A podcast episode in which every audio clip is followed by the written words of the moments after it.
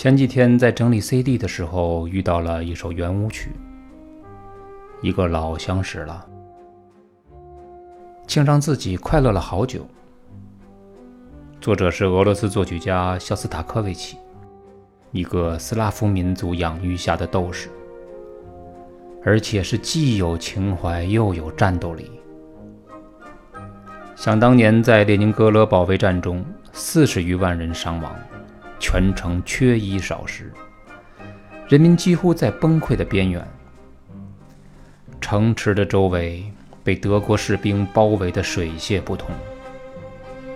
苏联红军派出了一架医用飞机，在地面无数高射炮的夹击下，冒死飞入了城中，并空投下了被认为是最有价值的物资。但不是什么急需的医疗和生活用品，或是什么最高指示，而是肖斯塔科维奇的 C 大调第七交响曲，也被称为列宁格勒交响曲。这不是杜撰，而是真实的事件。骨瘦如柴的音乐家们找到了乐器，纷纷地奔向了大剧院。据说，为了首演，城里的炮兵向城外发射了三千枚炮弹，以压住敌人的火力。为了争取到炮火之后片刻的安宁，演出完毕了。饥饿的指挥昏倒在台上。当听到这样的故事，我就在想，在与死神为伍的日子里，多一口少一口粮食，或许真的已无关紧要了。说实话。很难想到，在西伯利亚寒风中成长的民族，能够孕育出来那么多极富灵感与激情的灵魂。音乐对于这个战斗民族来说，我觉得就是大猎吧，就是烈性的我的。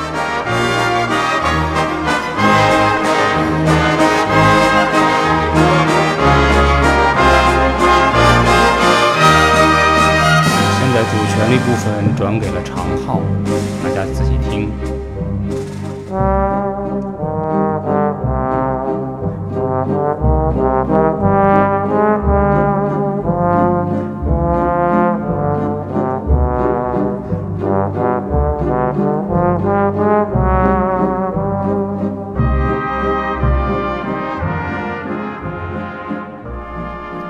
现在轮到了木管区了。我们听到的最高的声音是短笛，而后是长笛、单簧管和双簧管。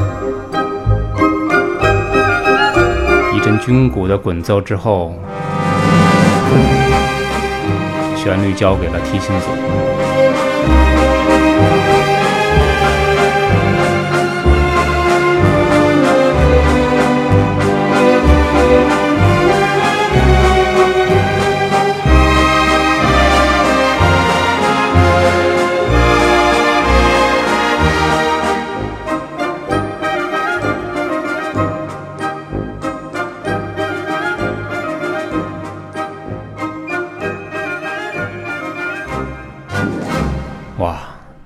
写出如此作品的作曲家，他的心理、他的情感有多么的丰富。刚才我们听到的是肖斯塔科维奇第二爵士组曲中的一首圆舞曲，音乐不到四分钟时间，却让我们每一个细胞都活跃了起来。为了更清晰的了解我们听到音乐的不同部分，今天我想把乐队中的乐器归一归类。也顺带说一说管弦乐团到底是一个什么概念。从字面上看，管弦乐团有管乐有弦乐。我们先说一说弦乐。弦乐组包括小提琴、中提琴、大提琴，还有低音提琴，然后是管乐器。管乐组由木管和铜管组成。木管我们以前讨论过，木管组有长笛、单簧管、双簧管。英国管、大管，嗯，也称之为巴松管或者是低音管。通常长笛手呢也兼吹短笛。刚才那首圆舞曲在长笛声部就夹着一支短笛，它的声音清亮，增加了旋律的亮度。而铜管组呢，包括圆号、小号、长号、大号，还有萨克斯。这个萨克斯挺有意思的，通常会被安排在木管区。因为它的音色介乎于木管和铜管之间，吹奏起来很接近人声，有种温暖和柔和的感觉。就在刚才我们听到的圆舞曲中，一开始的部分就是由萨克斯吹奏的主旋律。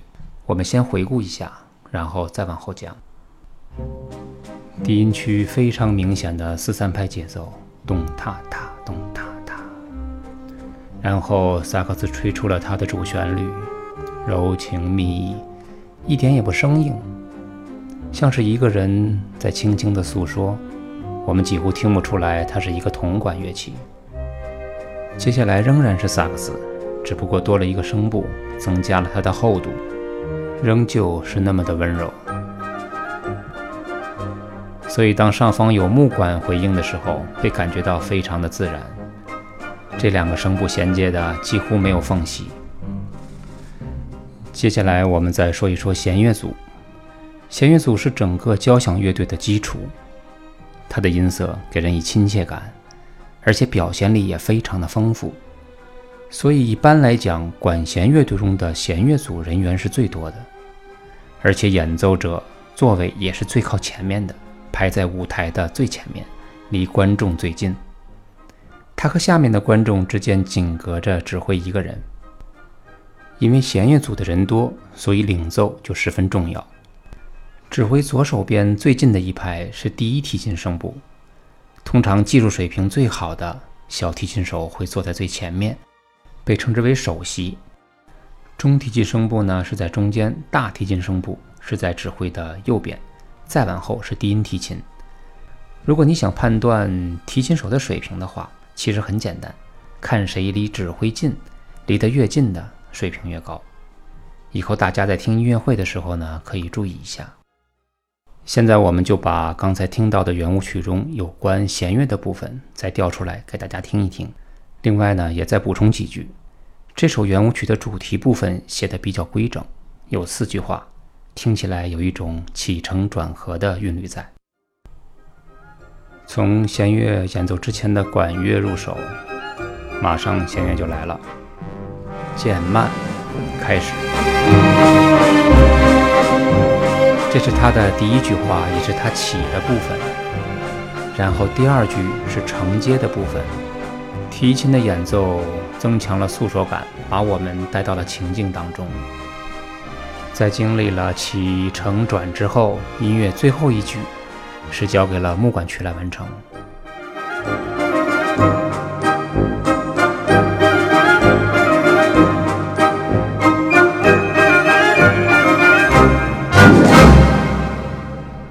刚才我们听到的是比较完整的木管组和弦乐组的交替演奏，正像我们感觉到的，一个优秀的作曲家，他会充分利用手中可以运用的色彩来绘制他的作品。弦乐组、木管组、铜管组，音色截然不同，烘托的气氛和表现的视听效果也就不一样了。运用得当时呢，展现在我们面前的。是一个旋律、气氛和色彩都恰如其分的立体的音乐。接下来我们再举一例，不是肖斯塔科维奇的了，因为提到俄罗斯，必须要说另外一个人物，那就是柴可夫斯基。如果说肖斯塔科维奇是一个战神的话，那么柴可夫斯基可以称之为一个爱神了，不是男女之间的爱，而是他对生活的爱。他的音乐里面有太多的情感，而且他还有一颗童心，实在是太难得了。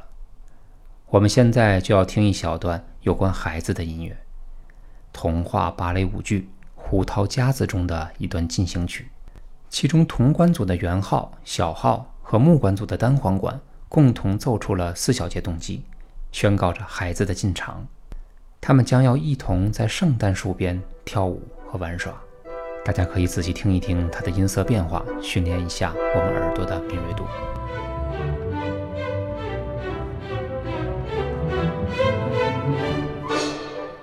现在我们听到的是铜管奏出的四小节音乐动机，它会贯穿全曲。紧接着，弦乐也用四小节来回应它。刚才我们听到的是乐队中铜管与弦乐这两组乐器的交替。细心的听众会发现，铜管奏出的节奏是一个复合音色，首先，铜管组派出了两员大将，圆号和小号担当主力。但是在这两种有着金属味道的音色里，还隐藏着一组木管。之所以在铜管上面再叠加一个木管合奏，是为了增加铜管吹奏旋律时的柔软度，听着呢不是那么的冲。虽然圆号和小号可以吹奏得很温暖，但这个节奏比较短促，要想听起来柔软一些就没那么容易了，因为它牵涉到的有九个音。而这九个音之间呢，又有八分音符的空拍，这就要求演奏者吹奏的要很短促才可以。嘣嘣嘣嘣嘣嘣嘣嘣嘣，这样一来呢，就要求小号和圆号手在吹奏的时候，他们的嘴唇要短促的绷紧九次。如果要吹奏的温暖一些，难度就非常大了。而且呢，这一段故事是描写一群孩子进场时的那种可爱的样子，又要有进行曲的感觉，又不能够太强奏，因为主人公不是军人或者是大人，而是一些孩子们，所以在配器上就要有所考虑了。目前是在圆号和小号上叠加了两只黑管，这样听起来音色非常的舒服。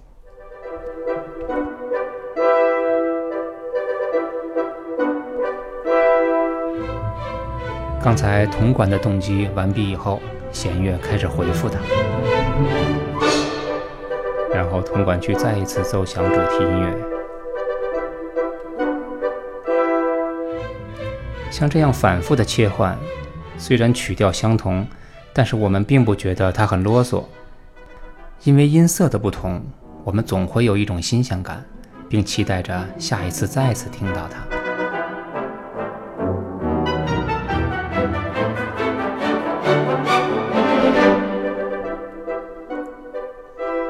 又一次出现主题的动机。其实我建议大家呢，应该看一看《胡桃夹子》这一段芭蕾舞。很多时候，它的重复是为了舞蹈的需要。现在呢，描写的是孩子们手拉着手，轻快地跳着简单的舞步，非常有童心，而且也非常好玩。好，现在长笛快速的十六分音符从高音区滑到了中音区。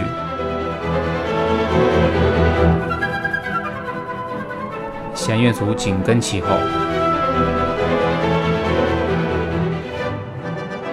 这种快速的跳动的旋律，就像孩子们跑过来跑过去。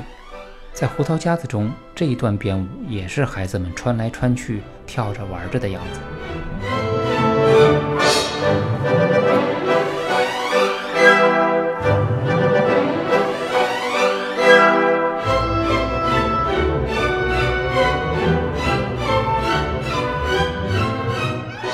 正像我们一开始所说的，铜管吹奏的这个主题，它贯穿着全曲，使整个的音乐感觉非常有凝聚力，而且它的整个气氛也非常的统一。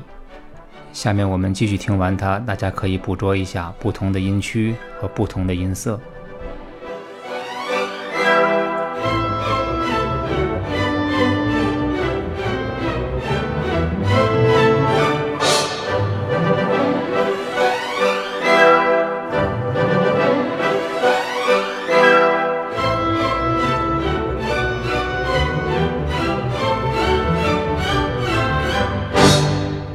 非常可爱、非常有童心的一小段，不知道大家做了刚才我们这个小小的练习以后，会不会对铜管音色和弦乐音色有了一个大概的认识？之所以这么仔细的谈论细节，是想告诉大家，一个创作者的心思一定是很缜密、很细致的。尤其像柴可夫斯基这样的人，他在写音乐的时候，真的就是像在绘画，手里拿着一个调色板。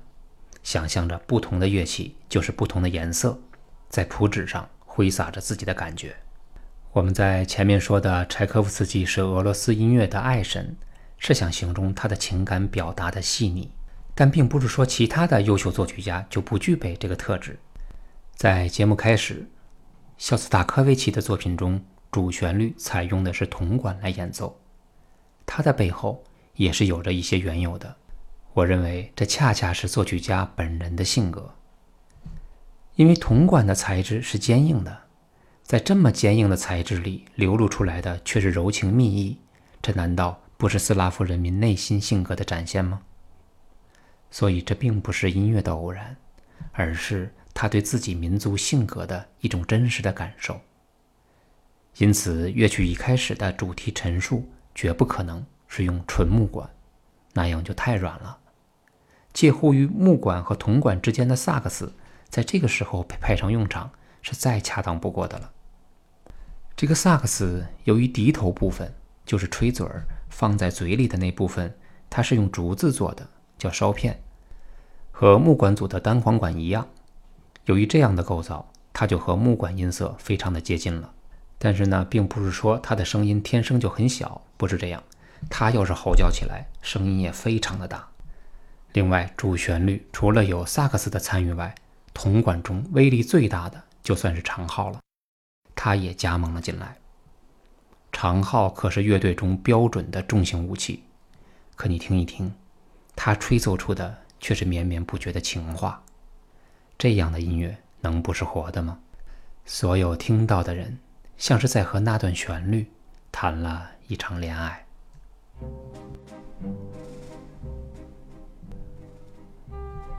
在节目结束前，我们完整的听一遍这个旋律，因为一想起它呀，我脑子里面就有笑声。不过呢，我有一个小小的提示，希望。